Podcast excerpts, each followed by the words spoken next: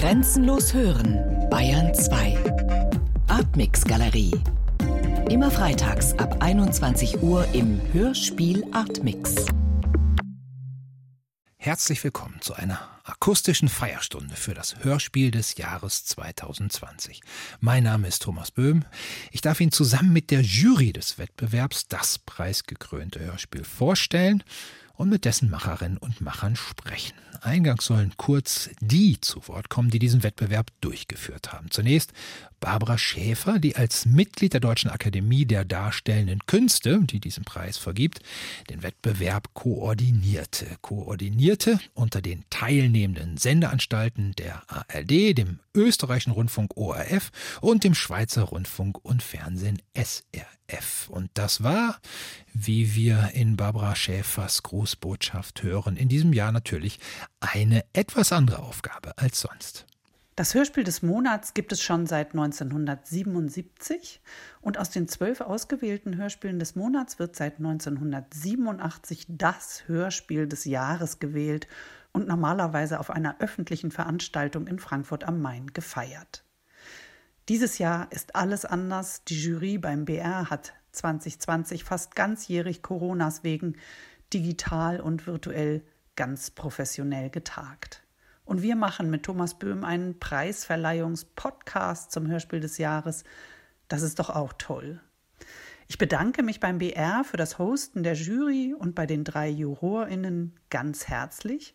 Und ich freue mich auf eine neue Jury in Wien 2021, die gleich Anfang Februar tagen wird, um ein neues Hörspiel des Monats zu bestimmen. Klar, auch die wieder nur virtuell. Dem Hörspiel geht es momentan aber sehr gut. Kriminalhörspiele, auch Literatur und Soundstücke sind die Renner in den Audiotheken. Weiter so. In diesem Sinne, gerade ist der Bayerische Rundfunk erwähnt worden. Dessen Hörspielredaktion hat in diesem Jahr die unabhängige Jury zusammengestellt. Wir hören jetzt Katharina Agathos, Chefdramaturgin beim Bayerischen Rundfunk, mit einem Gruß an die Jury. Ich danke der Jury und ziehe meinen Hut vor ihrem Engagement, denn trotz der pandemiebedingten erschwerten Voraussetzungen hat sie ihre Aufgabe wunderbar bewältigt. Ihre Auswahl zu den Hörspielen des Monats hat sie, wie ich finde, immer sehr, sehr gut begründen können und dass es eine Jury ist, die aus meiner Sicht großen Wert auf die Produktion selbst, also auf die Akustik, auf die Soundigkeit, auf die Klangräume gelegt hat, das finde ich super und dem Genre Hörspiel absolut angemessen. Und damit darf ich Ihnen die Jury zum Hörspiel des Jahres 2020 vorstellen. Ihr gehören an Lisa Katharina Förster, Programmreferentin in der Monascensia im Hildebrandhaus München, die Kulturjournalistin, Autorin und Redakteurin Anna Steinbauer und der Audiokünstler, Lyriker und Leiter des Kulturhauses Abraxas in Augsburg, Gerald Fiebig. Herzlich willkommen Ihnen allen drei. Ja, hallo, guten Tag. Hallo, guten Tag. Guten Tag. Ein schöner Dreiklang. An Sie drei zunächst die Frage, wenn Sie auf dieses Jahr der Juryarbeit zurückblicken, welche Momente, welche Eindrücke, welche Erkenntnisse sind Ihnen besonders präsent? Frau Förster? Also mich hat vor allem das breite Spektrum der, der deutschsprachigen Hörspiellandschaft beeindruckt. Das es war in jedem Fall ein sehr, ein sehr vielfältiges, ein sehr reiches Hörspieljahr. Es gab einige Monate, in denen wir wirklich lange diskutieren mussten, weil einfach so viele Favoriten im Rennen waren und wir uns nicht entscheiden konnten. Am Ende waren wir uns dann aber, aber immer einig. Ich glaube, da hat sich auch schnell äh, gezeigt, wie gut wir als Jury harmoniert und zusammengespielt haben. Ja, das Jahr war ja natürlich durch die Pandemie für uns alle ein spezielles Jahr. Das hat ja für uns alle im Alltag mit sich gebracht, dass sich Bewegtbilder plötzlich nochmal vervielfältigt haben durch Videokonferenzen, durch Livestreams, mit denen man versucht hat, Veranstaltungen zu retten. Und das akustische Format Hörspiel, mit dem wir so viel zu tun hatten, hat da meines Erachtens vor diesem Hintergrund seine ganz großen Stärken gezeigt, weil das Hörspiel eigentlich mit vergleichsweise unspektakulären technischen Mitteln durch seine nur akustische Ebene in ganz großen Anführungszeichen eigentlich Bilder entstehen lassen kann, wie sie kein anderes Medium entstehen lassen kann und vor allem auch eine ganz große Nähe zu seinem Publikum schafft. Beim Bewegtbild habe ich immer ganz stark gemerkt, man will eigentlich Nähe aufbauen, aber man schafft Distanz, weil man guckt ja trotzdem immer auf ein Gegenüber drauf. Und das akustische Medium spricht mir direkt ins Ohr oder spielt sich sogar als Stimme direkt in meinem Kopf ab und hat eine ganz große Intimität und Präsenz und Nähe. Das fand ich sehr beeindruckend, das vor diesem extremen Hintergrund auch nochmal vorgeführt zu bekommen. Dann schauen wir doch jetzt mal näher zum Hörspieljahrgang anhand von Ausschnitten aus den Hörspielen des Monats. Die erste Collage enthält Ausschnitte aus Die Toten haben zu tun, dem Hörspiel des Monats Januar, Güldens Schwester, dem Hörspiel des Monats Juli und Atlas, dem Hörspiel des Monats November. Drei Hörspiele, die sich mit den Themen Migration und Integration auseinandersetzen und dabei die Mehrsprachigkeit als dramaturgisches Mittel einsetzen. Mit Beginn des Deutschunterrichts wurde es unmöglich, die beiden Zustände voneinander zu trennen. Sie vermischten sich, so dass ich weder aktiv noch depressiv sein konnte. Ich wurde ein Flüchtling. Und wir, wir wurde, wurde geschrien. Und wir, und haben, wir sie gerufen. haben sie gerufen. Und als ein Wir haben sie gefordert. Und, und dieses, dieses Wir zog, zog durch, die, Nächte, Nächte, durch die Straßen, dieses durch die Wir, Straßen, dem wir so gerne angehören gerne würden. angehören würden. Und dieses Wir hat und gar nicht mehr Wir aufgehört zu sprechen. Hat gar nicht mehr aufgehört Straßen, zu sprechen. In den Nächten, auf den Plätzen. Und warum hat das alles so gut geklappt? Weil meine Mutter mit mir geredet hat, weil sie mich geliebt hat. Die Sprache spielt dabei keine Rolle. Es ist egal, was die Kinder zu Hause für eine Sprache sprechen. Entscheidend ist, welche Sprache sie in der Schule sprechen. Ich habe Deutsch im Kindergarten gelernt. Mit meinen Brüdern. In der Grundschule. Überall. Nur nicht zu Hause. Türkisch ist meine Muttersprache. Deutsch ist meine Geschäftssprache. Vielleicht denkst du darüber mal nach, bevor du das nächste Mal so einen Blödsinn verzapfst. Ausführliche Ausschnitte aus den Hörspielen des Monats finden sich übrigens auf der Homepage der Akademie der Darstellenden Künste unter www.darstellendekünste.de. Muttersprache, Geschäftssprache, die Sprache spielt keine Rolle, haben wir gerade gehört. Was spielt denn in diesen Stücken eine Rolle? Was wird für Sie in Ihnen hörbar, Frau Steinbauer? Ja, also sehr beeindruckend fand ich bei allen diesen drei Stücken, wie insgesamt mit Sprache und dem Thema Sprache umgegangen wird inhaltlich wie auch auf der hörbaren Ebene ähm, eben besonders bemerkenswert, dass gesellschaftlich marginalisierte und eben nicht so oft gehörte Gruppen wie Migranten eine Stimme bekommen und die aber auch in ihrer jeweiligen Sprache. Also man hört Arabisch, Türkisch, Vietnamesisch und das Ganze wird auch nicht nur anhand der Hörbarkeit sichtbar, sondern auch in der Besetzungsliste der Hörspiele. Man kann also sagen, dass alle Hörspiele eigentlich besonders betonen, dass Diskurse über andere nicht stattfinden, sondern mit den anderen.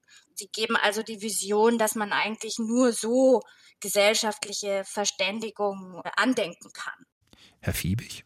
Ja, der rote Faden dieser drei Stücke ist tatsächlich, dass es um verschiedene Formen von Migration geht und in diesem Verhältnis zur Mehrsprachigkeit oder auch Nicht-Mehrsprachigkeit lässt sich das eigentlich ganz gut festmachen. Bei Güldens Schwester von Björn Bicker, das wir jetzt zuletzt gehört haben, in diesem Monolog der Protagonistin, geht es ja letzten Endes darum, dass die Protagonistin, die ist eine äh, Lehrerin einer deutschen Schule mit türkischem Familienbackground, sich eigentlich gegen diese Zumutung verwehrt, dass Kinder, in deren Familien nicht Deutsch gesprochen wird, schlechter sozialisiert werden sozusagen. Also sie weist im Prinzip eigentlich diese Zumutung von sich bei Atlas von Thomas Köck, das äh, wir mit diesem chorischen Teil gehört haben. Da geht es um die Migration aus Vietnam in die beiden deutschen Staaten.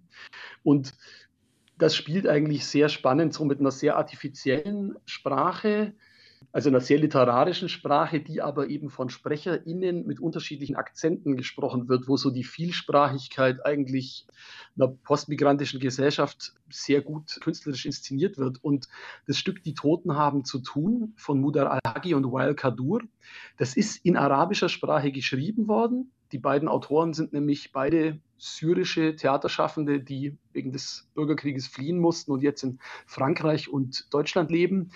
Und was da, finde ich, sehr schön gelöst ist, dass das Stück eigentlich durchgängig zweisprachig inszeniert ist. Und das tut zwei Dinge. Menschen, die selber aus Syrien geflohen sind und jetzt hier leben, können das Hörspiel auch in ihrer Muttersprache eigentlich mhm. hören. Und gleichzeitig gibt es immer wieder Passagen, wo die muttersprachliche deutsche Hörerin halt in diese Position der Fremdheit die man als Geflüchteter hat, dass man die Sprache plötzlich nicht versteht, die hier gesprochen wird, halt auch selber mal eintauchen kann. Mhm.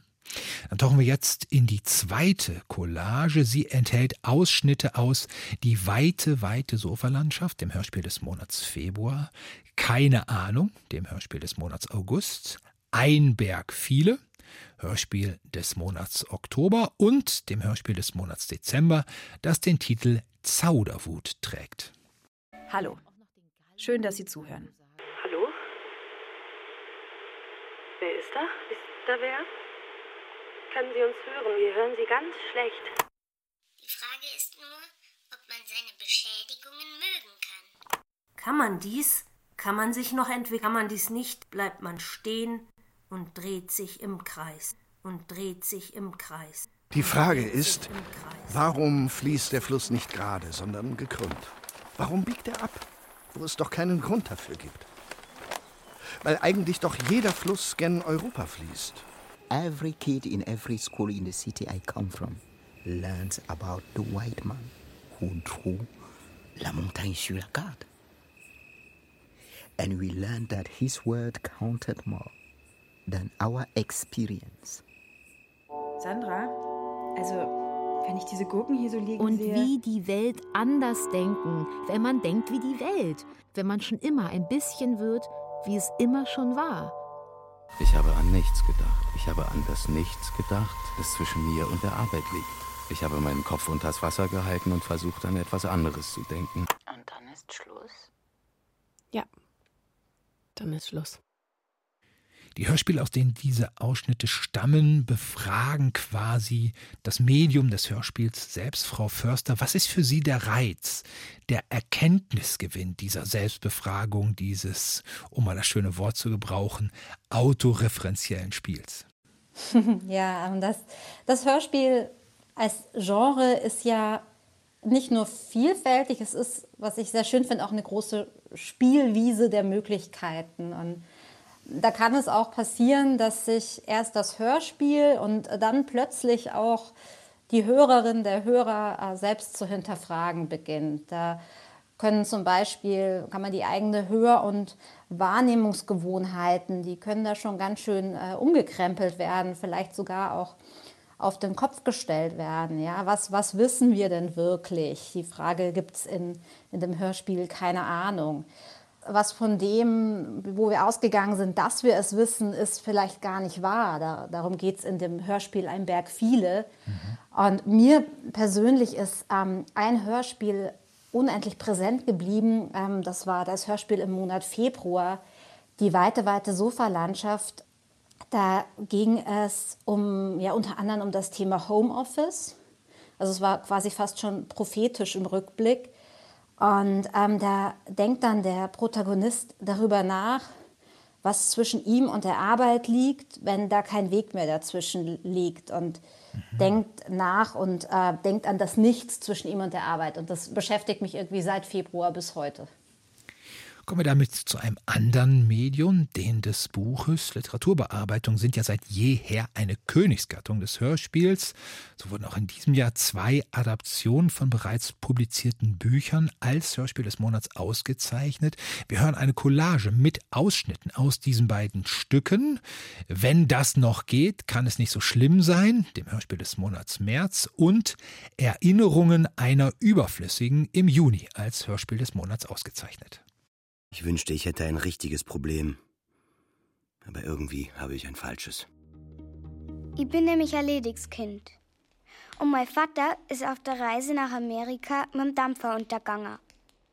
Ich bewerbe mich um einen Job als Kranker, obwohl ich weiß, dass ich ihn nicht verdient habe. So, vielleicht lernst du das jetzt eher, du Gstei, du Saudums.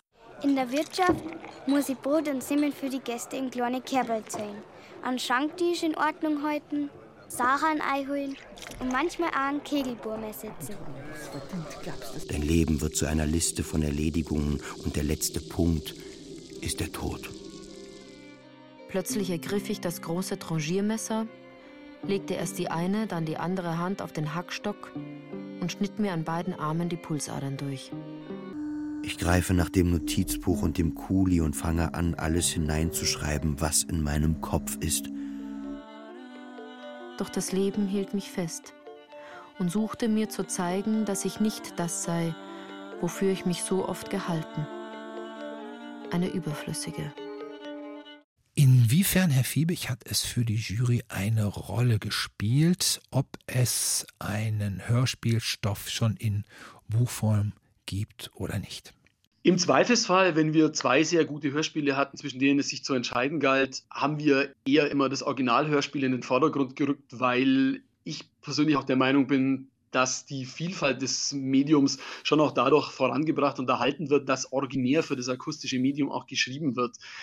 Die beiden Literaturbearbeitungen, die wir als Hörspiele des Monats ausgewählt haben, sind ja in sich recht unterschiedlich. Das eine ist ja nahezu ein Originalhörspiel, insofern Benjamin Marx sein Buch, wenn das noch geht, kann es nicht so schlimm sein, ja selber für das Hörspiel umgearbeitet hat. Und das andere Stück, die Erinnerungen an Überflüssigen von Lena Christ, sind was durchaus, was die Hörspiellandschaft ja auch prägt und was auch wichtig ist, nämlich im Prinzip eigentlich die durchs Hörspiel vermittelte Wiederentdeckung eines ja fast schon vergessenen oder nicht mehr allzu bekannten literarischen Klassikers. Und was mir persönlich dabei sehr gut gefallen hat, es geht ja da um eine, um eine Lebensrealität, eine sehr, sehr harte Lebensrealität in Bayern um die Jahrhundertwende vom 19. zum 20. Jahrhundert diese Lebensrealität ist natürlich auch sehr stark von bayerischem Dialekt geprägt und das kann man in dem akustischen Medium natürlich viel besser ausspielen als auf der Buchseite. Das ist auch sehr, sehr gut gelöst. Gerade so diese, auch diese sozialen Unterschiede, wie spricht man auf dem Land und wie muss man sprechen, wenn man jetzt in die Großstadt München zieht, wo die Leute anders sprechen. Das sind sehr starke Momente, die da sehr eindrücklich rüberkommen. Hm. Eindrücklich sind auch die Stücke der vierten Collage. Es geht um Themen der Inklusion und Selbstermächtigung. Im Hörspiel des Monats Mai The Revolution Will Be Injected und im Hörspiel des Monats September, das den Titel trägt, Laute Nächte. Kennst du das? Wenn alle um dich so gleich, aber einer bricht die Blase auf? Was für eine Feministin bin ich heute? Eine Feministin, abhängig von Testosteron oder ein transgeschlechtlicher Körper von Feminismus abhängig? Ist doch alles weltfremd. Wie willst du jemanden wirklich kennenlernen, wenn dir die Sprache fehlt? Ich verabreiche mir nicht nur das Hormon, das Molekül, sondern ebenso sehr die Idee dieses Hormons. Eine Reihe von Zeichen, Texten und Diskursen. Den Prozess, durch den das Hormon synthetisiert werden konnte die technische Sequenz, durch die es sich im Labor materialisiert. Ich injiziere mir eine hydrophob und kristallin carbonisierte Kette von Steroiden und mit ihr ein Stück Geschichte der Moderne. Was denn für eins? Dass er mal bitte meinen beschissenen Kulturunterschied mitdenken soll, bevor wir da heute ins Gespräch, geschweige denn ins Bett. Das Labor setzt einen männlichen Nutzer voraus, der auf natürliche Weise nicht ausreichend Androgen produzieren kann und der offenkundig heterosexuell ist. Spar in dir deinen Behinderungsblick. Ich drehe die Musik sehr ganz sehr laut auf.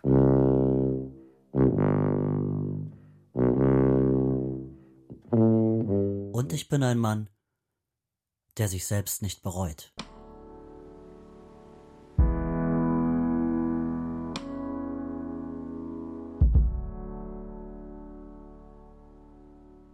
Geht in diesen Stücken, wie erwähnt, um Selbstermächtigung und Inklusion. Frau Steinbauer, Sie haben im Vorgespräch gesagt, diese beiden Hörspiele seien Ihnen besonders wichtig.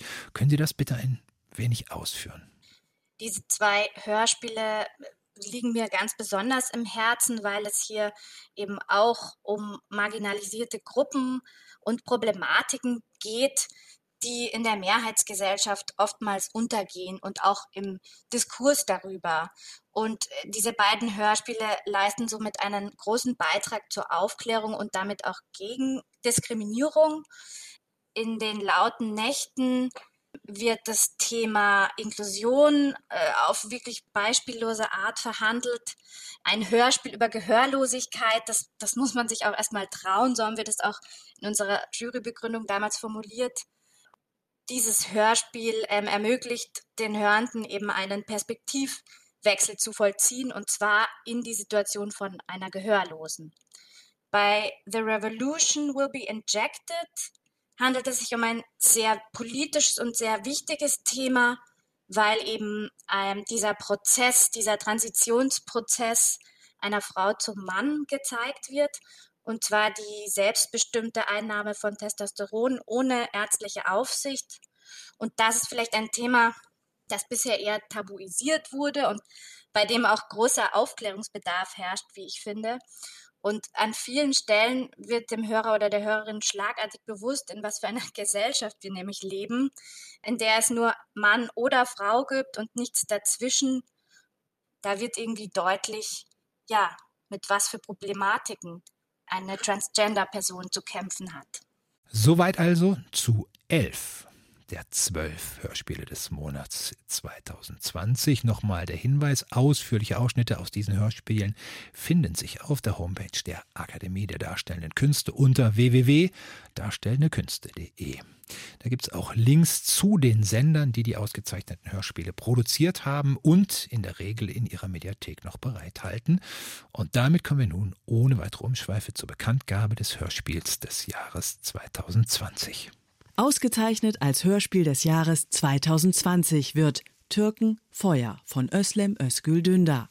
Eine Produktion des Westdeutschen Rundfunks in der Regie von Claudia Johanna Leist, Dramaturgie Gerrit Bohms, Musik Schneider TM, technische Realisation Rike Wiebelitz und Sebastian Nohl. Die Begründung der Jury lautet Türken Feuer konfrontiert sein Publikum eindringlich mit der grauenvollen Realität rassistischer Gewalt in Deutschland und ist zugleich Einladung zum gesellschaftlichen Dialog. Zu Wort kommen in literarisch verdichteter Form die Opfer des fremdenfeindlichen Brandanschlags von Solingen am 29. Mai 1993. Das Stück verhandelt eines der brisantesten politisch-sozialen Probleme auf hohem künstlerischen Niveau. Dabei lässt es diejenigen zu Wort kommen, die zu diesem Thema viel zu wenig gehört werden, migrantische und weibliche Stimmen. Damit leistet Türken Feuer einen wegweisenden Beitrag zu einer Kulturlandschaft, die der Diversität der deutschen Gesellschaft gerecht wird, wie auch zur politischen Bildung. Und ich habe jetzt das Vergnügen, mit dem Team dieses Hörspiels zu sprechen, der Autorin Özlem Özgül Dündar, der Regisseurin Claudia Johanna Leist und dem Dramaturgen Gerrit Bohms. Erstmal an Sie alle drei. Ganz herzlichen Glückwunsch. Danke sehr. Hallo, danke. Vielen Dank. Wir freuen uns sehr. Hören wir doch zunächst, um uns einen Eindruck zu verschaffen, einen Auszug aus dem Stück drei Kinder und zwei Frauen weniger in meiner Familie. Ja, da opfert sich die Mutter für das Leben des Kindes. Und in den Medien, naja, man weiß ja nicht so genau, so wird es beschrieben, dass sie mit dem Kind aus dem Fenster und um es zu retten, ihr eigenes Leben geopfert. Wie soll man das verstehen? Wie soll das in den Kopf rein? Wie soll man sich das vorstellen? Versuchen Sie es mal, ja? Ja? Das geht nicht in den Kopf. Das geht einfach nicht in den Kopf. In den, diesen Kopf geht das nicht. Nein, nein, nein. Es geht nicht in diesen Kopf. Nee, es geht nicht. Özlem Özgül Dündar, Sie schildern in Ihrem Stück ein reales historisches Ereignis, den Mordanschlag auf das Haus einer türkischstämmigen Familie in Solingen im Jahr 1993. Sie wählen dabei aber einen dezidiert literarischen Zugang. In welchem Verhältnis stehen für Sie Fiktion und Dokumentation? es war der Ausgangspunkt für mich beim Schreiben schon der reale Brandanschlag 93 in Solingen und um gerade sich in die Figuren hineinzudenken, weil es eben auch um Figuren eben geht, die äh, aus einer Perspektive sprechen, die eben eigentlich für Menschen nicht zugänglich ist, weil sie schon verstorben sind war es für mich trotzdem wichtig, diese Figuren eben sprechen zu lassen und deren Perspektive zu hören, die man eben sonst zum Beispiel in, in Realleben einfach nicht hören kann und mit denen man keine Interviews führen kann, die man nicht befragen kann, aber die trotzdem ja ein ganz starkes Erlebnis eben haben und es ganz wichtig ist, das eben auch in Momente hineinzugehen, die vielleicht nur Sekunden sind, aber in denen sehr, sehr viel passiert, einfach wo eine Figur oder ein Mensch auch in real natürlich unglaublich viele Gedanken haben kann, Gefühle oder Eindrücke oder Entscheidungen auch treffen muss. Das kann man gar nicht irgendwie, also mit realistischen Mitteln kann man das nicht darstellen. Ja, oder wie es in dem Stück heißt, es will nicht in den Kopf. Claudia Johanna Leis, das Stück bezieht sich auf den Brandanschlag auf das Haus einer türkischstämmigen Familie in Solingen im Mai 1993. Sie haben in das Stück aber auch Nachrichtenmeldungen über Mordanschläge der Gegenwart aufgenommen. Was war die Überlegung dahinter? Also das Stück an sich gibt erstmal so, so keinen ganz präzisen Hinweis. Man weiß es natürlich, wenn man es liest und wenn man so sich in der Geschichte ein bisschen auskennt. Aber uns war es wichtig, dass wir das Stück noch einmal verankern. Also einerseits ist es ja eine sehr starke Innensicht der Personen, die es, die es betrifft. Auf der anderen Seite wollte ich es einfach in unsere deutsche Geschichte noch verankern, in diese Historie mit einbinden, auch für Zuhörer, die einfach da noch nicht geboren waren oder das noch nicht auf dem Schirm hatten. Und das Erschreckende bei unserem Research war, wir haben ja eine Collage gemacht. Das ist ja nicht immer ganz klar zu verstehen, was da einfach gewesen ist. Aber es ist eine, eine Kette von, äh, von rechten Anschlägen, die sich, die sich häufen, die furchtbarer werden, die in der Gegenwart, also an unsere Produktionszeit auch hinein äh, ragten. Das ist eine Spirale der Gewalt, die ohne Ende ist. Und das war uns wichtig, dass man das Ganze einfach verankert und nicht nur als individuelles einzelnes Schicksal nimmt, was furchtbar genug ist, sondern dass man da einfach auch guckt, wo stehen wir jetzt und hat sich was verändert, können wir was tun, es einfach nochmal da rein, reinbringen in diesen historischen Rahmen. Das war Sinn der ganzen Sache. Mir ist total wichtig, dass wir im Hörspiel die aktuellen, die akuten Themen unterbringen, dass die ihren Platz finden darin, dass wir uns nicht nur auf Literaturbearbeitungen und Krimis konzentrieren, die sind natürlich auch richtig und wichtig und wir wollen alle auch mal unterhalten werden. Aber das Hörspiel hat eine besondere Fähigkeit und das ist solche gesellschaftlich relevanten Themen genauso packend, emotional und sprachlich versiert aufzuarbeiten, also als akustisches Erlebnis, als sinnliches Erlebnis.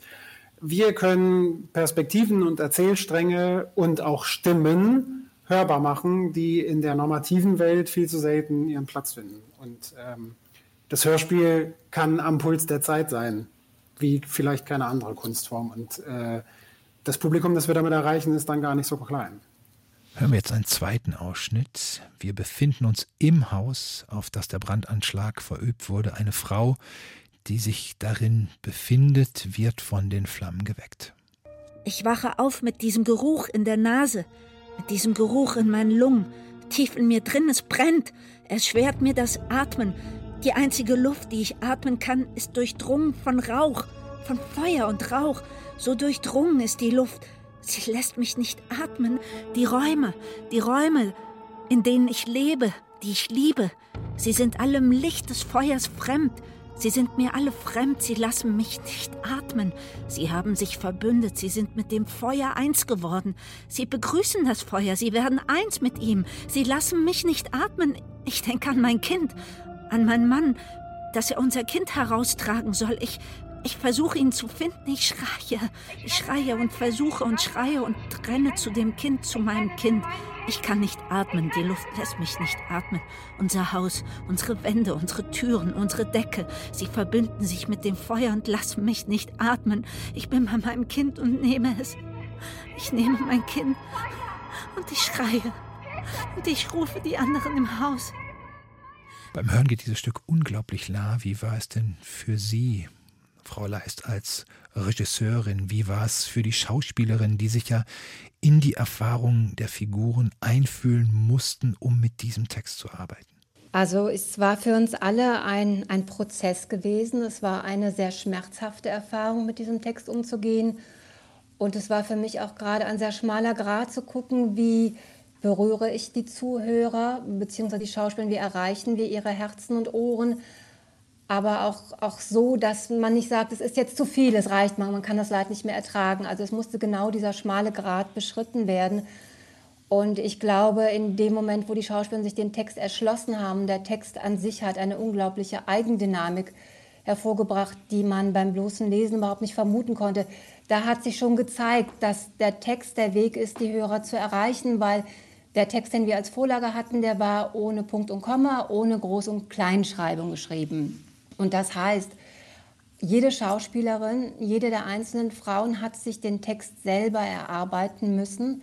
Das heißt, es gab immer noch die Möglichkeit, den Text woanders enden zu lassen, die Gewichtung woanders drauf zu setzen und den Text anders vorwärts zu treiben. Und letztendlich hat er bei allen dazu geführt, dass wir einen Moment der Atemlosigkeit beschritten haben. Einen Moment, der also von Verhaspeln und kaum mehr Luft kriegen irgendwo gipfelte in diesen, dieses Gefühl von, äh, ja, was man beim, beim Verbrennen hat, dass man keinen kein Sauerstoff mehr kriegt. Also der, der Text hat einen dahin getrieben und hat damit auch die Emotionalität der Schauspielerin dahingehend gelenkt. Also es war ein unglaublich spannender Prozess und man musste sich diesen Text im wahrsten Sinne des Wortes erarbeiten. Özlem Özgül Dündar, in Ihrem Text gibt es einige Passagen, die sich mehrfach wiederholen. Welchen Zweck haben diese Wiederholungen? Die Figuren sprechen und in diesem Sprechen schaffen sie eigentlich dieses Ereignis immer wieder neu für sich. Dieses Ereignis des Brandanschlags ist 100 Prozent immer anwesend in den Figuren und sie denken die ganze Zeit daran und es ist so wie, als ob sie da drin leben in dieser Nacht, in der das passiert ist. Und sie sind in so einem endlos Gedankengang. Auch dadurch ist halt auch dieses Atemlose vielleicht im Text. Diese Endlosspirale der Gedanken, das war für mich wichtig. Und da passieren natürlich sehr, sehr viele Wiederholungen in Real. Und das ist zum Beispiel etwas, was für mich auch wichtig war. Also wie funktioniert überhaupt Erinnern? Wie funktioniert Gedächtnis? Und mich dieser Sache heranzunähern. Und dafür habe ich mich sozusagen dieser Wiederholung auch bedient. Was mir auch auffällt an Ihrem Text, es handelt sich ja bei den drei Hauptfiguren um drei Menschen unterschiedlichen Alters, unterschiedlicher Herkunft, auch ganz unterschiedlichen Schicksals. Die Großmutter, die Teile ihrer Familie im Feuer verloren hat, sie spricht aus der Erinnerung, dann wie gehört die Frau, die wir im Moment des Anschlags erleben. Und die dritte Hauptfigur ist die Mutter eines der jungen Männer, die den Anschlag verübt haben. Das sind drei ganz unterschiedliche Perspektiven. Trotzdem ähnelt sich die Sprache dieser Figuren sehr. Warum ist das so? Die Sprache der Figuren ist ähnlich. Also es gibt so ganz minimale Unterschiede. Zum Beispiel äh, Mutter 1 sagt immer Ja, das Wort Ja. Das ist so ihr Sprechduktus. Oder Mutter 2 sagt zum Beispiel oft, verstehst du, verstehst du. Es geht darum, dass eben alle Figuren sprechen können und ganz frei sprechen können und alles sagen können, wie sie es wollen. Und dafür müssen sie sozusagen auf einem sprachlichen gleichen Stand sein. Und sie müssen sich rein theoretisch, also im Text zumindest, verstehen können, was die andere Figur sagt. Und es ist so eine indirekte Begegnung. Also es ist eben, Mutter 2 sagt zum Beispiel auch, ich kann nicht mit dir sprechen. Und eigentlich spricht sie eben nicht Deutsch und kann deswegen sich nicht artikulieren, wie sie möchte auf Deutsch, aber das könnte sie natürlich auf Türkisch oder in der Sprache, die sie eben spricht. Aber diese Barriere sollte es eben nicht geben, weil es eben die Fiktion ist. Und in der Fiktion ist alles möglich. Und es geht ja auch wirklich darum, dass es so ein Kunstraum ist. Dessen sind sich die Figuren auch bewusst, sozusagen mit diesem Bewusstsein sprechen sie auch, dass es ein Kunstraum ist, in dem alles möglich ist. Also die bestmögliche Kommunikation. Und trotzdem reden sie auch ein bisschen aneinander vorbei. Claudia Leist, wenn man den Originaltext sieht, das Theaterstück, das ihrer Inszenierung zugrunde liegt, dann wirkt der Text wie ein langer Monolog. Wie und warum haben Sie diesen Monolog aufgebrochen? Die Frauen untereinander sind irgendwo in diesem allgemeinen menschlichen verbunden. Und ich habe den Text etwas mehr aufgesplittet als vorgesehen, um einfach diesen fiktiven Dialog zu ermöglichen. Wir haben, glaube ich, eine, zwei Szenen drin, wo ein gedachter Dialog stattgefunden haben könnte oder immer wieder angedacht wird. Und durch die engere Verzahnung wird er möglich gemacht. Und die scheinbaren Unterschiede, die zwischen den agierenden Personen sind, die werden damit aufgebrochen, weil letztendlich gibt es keine Unterschiede. Im Erleben und Erleiden dieses Schicksals sind sie irgendwo alle gleich und es, dieser Wunsch nach einem Dialog, der auch am Ende genannt wird, der ist umso dringlicher, je mehr wir auch in diese Historie gucken und die Dinge sich nicht verändert haben im Laufe der Zeit. Und was mir noch wichtig war, ist, dass die agierenden Personen, dass das keine erleidenden Personen sind, sondern dass das Personen sind, die einmal auf einer sehr sachlichen Ebene ihr Schicksal dem Hörer nahebringen. Das heißt, das macht es, denke ich, auch erträglich, es zu hören. Und auf der anderen Seite haben wir dann noch so als zweite und dritte Spur die Gefühle drumherum gewoben, wie Wanken. Also zwischendurch gibt es das, was einmal sehr cool und sachlich gesagt wird, dann nochmal schreiend im Hintergrund oder flüsternd oder bebend, um diese Spuren einfach mitlaufen zu lassen, sie aber trotzdem so zu transportieren, dass sie im Dialog auch genommen, angenommen werden können, dass es nicht nur vor lauter Schmerz keine Botschaft mehr haben kann, außer dem Schmerz. Was wäre denn für Sie eine solche Botschaft, Gerrit Bohms? Eine ganz zentrale Frage für mich ist ähm, die Frage nach der Empathie und nach empathischer Kommunikation. Also wenn wir an den Ursprung des Wortes denken, dann ist es die Fähigkeit, die Emotionen, Gedanken, aber auch die charakterlichen Merkmale einer anderen Person zu erkennen, zu verstehen und nachzuempfinden. Also die Fähigkeit und die Bereitschaft. Man muss das schon auch wollen. Und ähm, ich habe das Gefühl, dieses Wollen ist in unserer Gesellschaft nicht mehr ganz so ausgeprägt. Wir reden viel zu oft übereinander statt miteinander. Wir lassen viel zu oft die gleichen Menschen zu Wort kommen. Und äh, was am Ende dann dabei rauskommen kann, das sieht man zugespitzt gesagt bei Hügelstürmen in Washington, bei Angriffen auf Synagogen, bei Angriffen auf Shisha-Bars und auch bei Brandanschlägen wie in Solingen. Dieser Wunsch nach Kommunikation wird ja im Stück immer wieder auch ganz explizit formuliert. Wir hören jetzt nochmal einen Auszug daraus. Ich möchte mit dir sprechen. Ich möchte mit dir sprechen, auch wenn ich keine Stimme in diesem Stück oder irgendeinem Stück bekomme. Auf die Straße will ich gehen und mit dir sprechen, in einem Raum, der nicht hier ist, in diesem Stück, wo alle uns hören. Ich möchte mich mit dir unterhalten, mich mit dir austauschen. Ich möchte mehr reden mit dir, mit Menschen um mich herum. Ich möchte eine Stimme haben, eine Stimme in dieser Sprache. Und ich möchte mich mitteilen können, meine Gedanken aussprechen in der Sprache, die du verstehst. Ich möchte sprechen können. Ich möchte auf die Straße gehen und sprechen können. Wir sollten uns mehr unterhalten. Wir sollten auch Smalltalk führen, ohne die Ohren, die uns jetzt zuhören. Außerhalb dieses Stücks, außerhalb dieser Kunstblasen. Wenn wir alleine sind, wo wir unter uns sind, dort will ich mit dir reden. Über einfach alles. In einem Raum, wo wir alles sagen können. Einfach, wo unsere Stimmen sein können, wie sie sind wo unsere Stimmen aufeinandertreffen und wir sind, wer wir sind, ohne diese Säulen unserer Worte zu haben. Ich möchte an dieser Stelle nochmal die Mitglieder der Jury ansprechen. Wir haben vorhin ihre Begründung gehört, natürlich im offiziellen Ton einer Laudatio. Ich würde mit Ihnen gerne aber nochmal über Ihre persönlichen Eindrücke beim Hören sprechen. Manche Momente aus diesem Stück habe ich seit dem ersten Hören nicht mehr aus dem Kopf bekommen. Wie ist Ihnen ergangen, Frau Förster? Also ich habe viel darüber nachgedacht, über dieses unfassbare Grauen dieses, dieses Anschlags in Solingen. Ich glaube nicht, dass man das Grauen wirklich erfassen kann, was es bedeutet, zu einem Opfer in einem rassistischen Anschlag zu werden. Das, das wäre wahrscheinlich anmaßend. Aber was dieses Hörspiel, was Türkisch Feuer schafft, ist, dass man dieses Grauen zumindest erahnen kann. Und allein das, diese, diese Ahnung, des Grauens, die da hörbar, vielleicht sogar ein bisschen erfahrbar wird, die, die erschüttert einen beim Hören. Die erschüttert einen beim Hören so sehr, finde ich, in einer Dimension, dass man ähm, danach nicht mehr so ist wie vorher. Und ähm, also so ging es mir, so ging es uns als, als Jury und das schafft dieses Hörspiel von Özlem Özgül Dündar. Herr Fiebig, von Ihnen noch ein Wort zum Stück?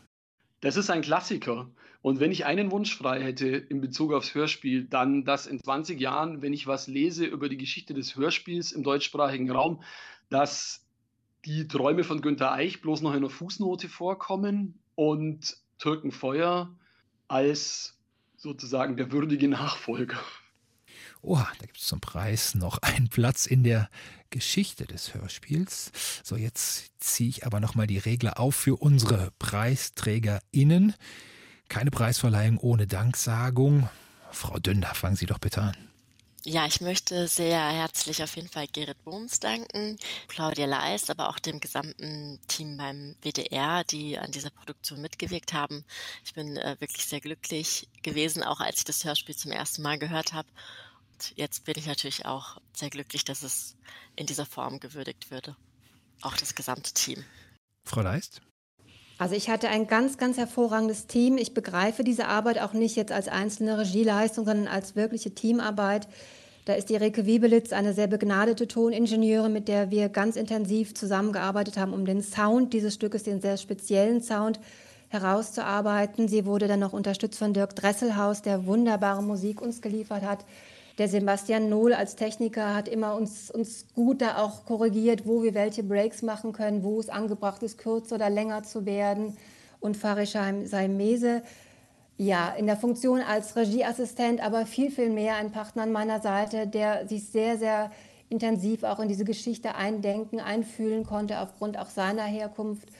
Und es war einfach eine sehr schmerzreiche Arbeit, das muss man so sagen, aber auch eine sehr, sehr intensive, die uns alle sehr zusammengeschweißt hat. Und natürlich auch die Schauspielerinnen Lilla Hüser, Kathleen Morgeneier, Johanna Gastorf und Marina Galic, die wirklich alles gegeben haben. Das kann man gar nicht anders sagen. Also tausend Dank an alle, die wir da gemeinsam durchgegangen sind. Und natürlich mit dem wunderbaren Text von Özlem. Herr Bohms, Ergänzungen? Also ich kann dann Dank aussprechen, den ich immer schon mal sagen wollte. Danke an die Akademie, ähm, danke an die Jury, äh, danke an das ganze Team. Also das war eine ganz großartige Teamarbeit, die uns auch allen noch in Erinnerung ist, weil sie sehr lebendig und intensiv war. Und ähm, da kann man dann bei Öslem für den Text anfangen, über unsere Produktionsdispo über Jörg Kernbach in der Besetzung, die Spielerinnen, Spieler. Und ich selber möchte natürlich auch Danke sagen an das ganze Hörspielteam im WDR. Wir arbeiten da immer sehr eng zusammen, tauschen uns aus, wir beraten uns, fordern uns und ohne die wäre das gar nicht denkbar. Und ein besonderer Dank soll an dieser Stelle gehen an Christoph Bogert, der langjährige Leiter der Hörspielabteilung des Hessischen Rundfunks und Mitglied der Akademie der Darstellenden Künste, wurde in diesem Jahr bei den ARD Hörspieltagen in Karlsruhe ausgezeichnet. Er hat das Preisgeld für seinen Preis gestiftet und so ist der eigentlich als Ehrenpreis vergebene Titel des Hörspiel des Jahres in diesem Jahr dank der Zuwendung von Christoph Bogert verbunden mit einem Preisgeld von 2500 Euro. Mir bleibt an dieser Stelle nochmal Ihnen allen zu danken für die Gespräche und Ihnen, meine Damen und Herren, danke ich fürs Zuhören. Beglückwünsche nochmals das Team des Hörspiels des Jahres 2020, das eine Produktion des Westdeutschen Rundfunks ist, die Sie unter anderem auf dessen Homepage nachhören können. Und das letzte Wort soll das Stück selbst haben. Wir sollten uns mehr unterhalten. Wir sollten auch Smalltalk führen, ohne die Ohren, die uns jetzt zuhören. Außerhalb dieses Stücks, außerhalb dieser Kunstblasen. Wenn wir alleine sind, wo wir unter uns sind, dort will ich mit dir reden.